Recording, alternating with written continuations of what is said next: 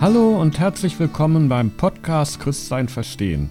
Ich bin Klaus Straßburg und ich möchte meine theologischen Einsichten für ein gutes Leben mit dir teilen. Ich möchte heute zu einem schwierigen Thema etwas sagen, zum Thema des Gerichtes oder der Gerichte Gottes, der Gerichte Gottes in der Weltgeschichte und in unserer persönlichen Lebensgeschichte. Ich habe dem die Überschrift gegeben, die Gerichte der Liebe. Und was das heißt, das werde ich gleich erklären. Also wenn man vom Gericht Gottes hört, dann kann das erstmal ganz negative Gefühle und Ängste wecken.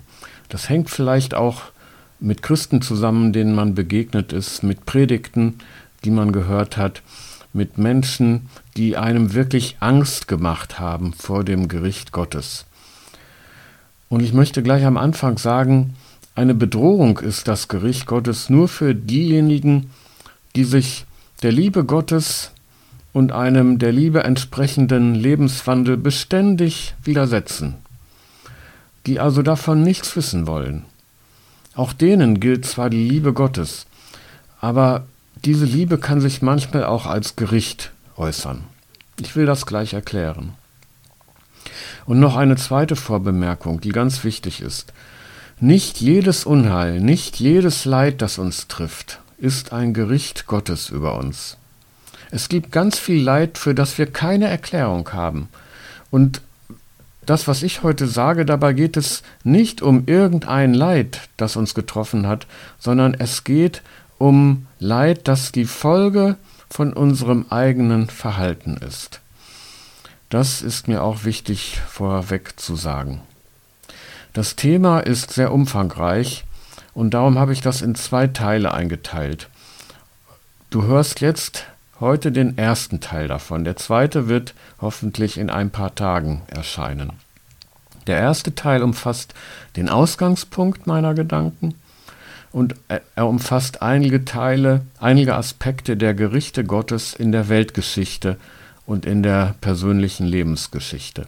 Und erst der zweite Teil wird dann einen weiteren Aspekt dazu einbringen und vom jüngsten Gericht sprechen, also von dem Gericht nach dem Tod, das über unser zukünftiges ewiges Geschick entscheidet. Darum geht es heute also noch nicht. So, jetzt aber zum Ausgangspunkt. Mein Ausgangspunkt, Gott ist nichts anderes als Liebe. Im Alten Testament wird erzählt, dass Gott sich seinem Volk Israel allein aus Liebe zugewandt hat. Und im Neuen Testament heißt es zweimal, Gott ist Liebe. Und Jesus zeigt uns diesen Gott ja nicht anders als einen Gott der Liebe. Wenn das so ist, dass Gott Liebe ist und nichts anderes, dann muss man alles Handeln Gottes so verstehen, dass es Ausdruck seiner Liebe ist. All unser Reden und Denken über Gott muss dann bei seiner Liebe beginnen und mit seiner Liebe aufhören. Und das gilt nun auch, wenn wir über Gottes Zorn und Gottes Gericht nachdenken. Ich will hier ganz klar sagen, Gott hat nicht zwei unterschiedliche Gesichter, ein Gesicht der Liebe und ein Gesicht des Zorns sondern Gott hat nur ein Gesicht. Und dieses Gesicht ist das Gesicht der Liebe, das sich eben auch einmal als Zorn ausdrücken kann. Ja, nun fragst du dich vielleicht, wie kann man das beides zusammendenken, Gottes Zorn und Gottes Liebe. Darum soll es heute gehen. Der nächste Punkt heißt, Gottes Gericht ist ein Ruf zur Umkehr. Wenn du schon mal in den Propheten des Alten Testaments gelesen hast, dann hast du vielleicht gemerkt, dass die immer wieder Gottes Gericht über Israel und auch über andere Völker ankündigen. Und zwar deshalb, weil sich Israel oder die anderen Völker von Gott abgewendet und auch ethisch versagt haben. Und doch sprechen dieselben Propheten immer wieder auch von der Möglichkeit des Heils oder deuten das Heil zumindest irgendwie an.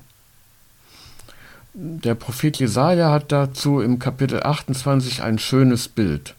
Wie der Bauer nicht nur drischt, sondern auch sät so zerstört Gott nicht nur, sondern schafft auch neues Leben. Ja, man könnte sogar sagen, der Bauer muss dreschen, um danach auch wieder säen zu können. Und so entsteht durch Gottes Gericht, also durch, ich sage jetzt mal, durch ein Dreschen, entsteht etwas Neues. Gott sät etwas Neues. Gott tut das nicht gern, dass er drischt, sondern er leidet selber drunter, wenn er Unheil über Israel oder ein anderes Volk kommen lässt. Aber Gott ist nicht in sich gespalten. Es geht Gott im Gericht niemals darum zu zerstören, sondern es geht ihm immer darum, das Schlechte zu beseitigen und dadurch Gutes zu erreichen. Gottes Gericht ist also keine blinde Zerstörungswut oder eine sinnlose Strafe, sondern er möchte Gutes erreichen, er möchte uns zur Umkehr rufen, er möchte uns zu etwas Neuem bewegen, er möchte uns einen Fingerzeig geben.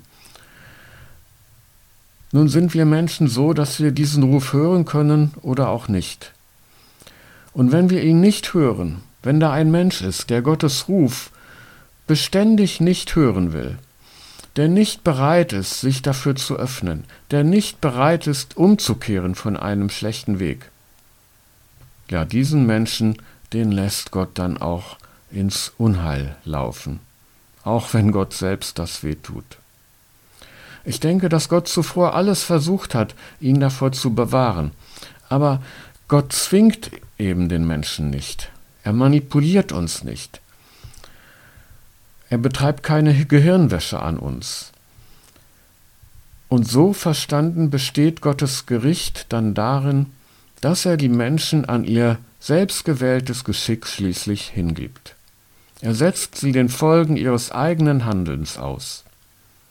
Nun mag man das als eine Strafe bezeichnen, aber das Wort ist eigentlich, so wie wir es heute verstehen, nicht treffend. Denn Gott straft nicht um des Strafens willen, er straft nur, um etwas Gutes daraus entstehen zu lassen. Er bestätigt die Strafe, die wir selber durch unser Fehlverhalten hervorgerufen haben. Ja, der nächste Punkt heißt die Beseitigung des Bösen. Ich möchte dich äh, vielleicht mal daran erinnern, wie ist das, wenn du einen Menschen lieb hast und diesem Menschen wird Unrecht getan? Ich glaube, das kannst du nicht akzeptieren. Das tut weh. Und vielleicht wirst du sogar innerlich zornig darüber. So ist das auch mit Gottes Liebe. Er kann es nicht, es tut ihm weh, wenn er, wenn, es tut ihm weh, wenn einem geliebten Menschen Unrecht getan wird. Aber bei Gott ist das kein unkontrollierter Gefühlsausbruch sondern Gottes Zorn, das ist seine leidenschaftliche Liebe, sein leidenschaftlicher Einsatz für seine geliebten Geschöpfe. Weil er seine Geschöpfe liebt, will er allem, womit die anderen, womit sie anderen und sich selber schaden, ein Ende bereiten. Also kein, keine unkontrollierte Strafe, kein Gefühlsausbruch, sondern etwas, was zielgerichtet wirkt, zum Guten wirken soll. wie kann dieses Gericht Gottes aussehen? Es kann sein, dass er einem Menschen, der auf falschem Weg ist, durch ein Ereignis vor Augen führt, dass er da einem anderen Menschen Unrecht tut. Es kann auch in einem Ereignis bestehen, durch das Gott den Menschen daran hindert, weiterhin Unrecht zu tun. Und wenn ein Mensch sich absolut nicht zur Umkehr bewegen lässt, dann kann Gottes Gericht auch bedeuten, dass Gott diesem in sich verschlossenen und unverbesserlichen Menschen ein Ende bereitet.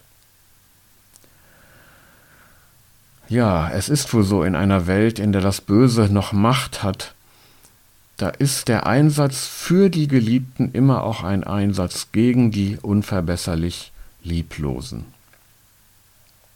Kann man Gott das vorwerfen? Ich glaube nicht. Wenn Gott die unverbesserlich Lieblosen vernichtet, dann stellt er Gerechtigkeit und Frieden her. Und das kann sogar ein Trost sein für alle, denen ihr Recht vorenthalten wird. Ja, in diesem Sinne kann Gottes Gericht in den Psalmen sogar bejubelt werden.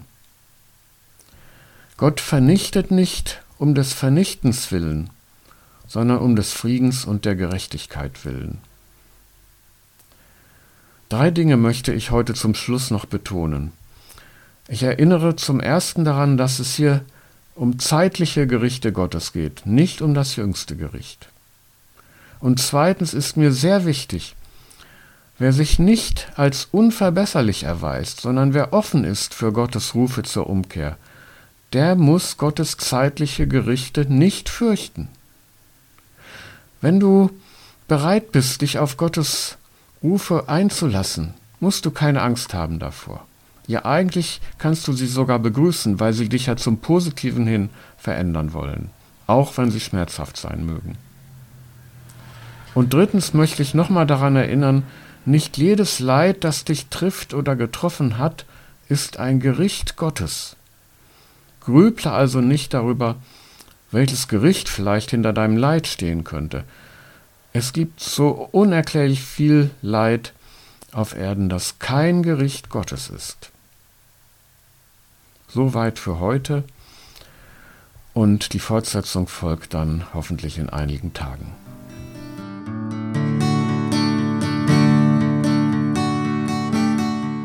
Ja, und das war's für heute. Auf meiner Website Christsein Verstehen kannst du den Text nachlesen und einen Kommentar abgeben.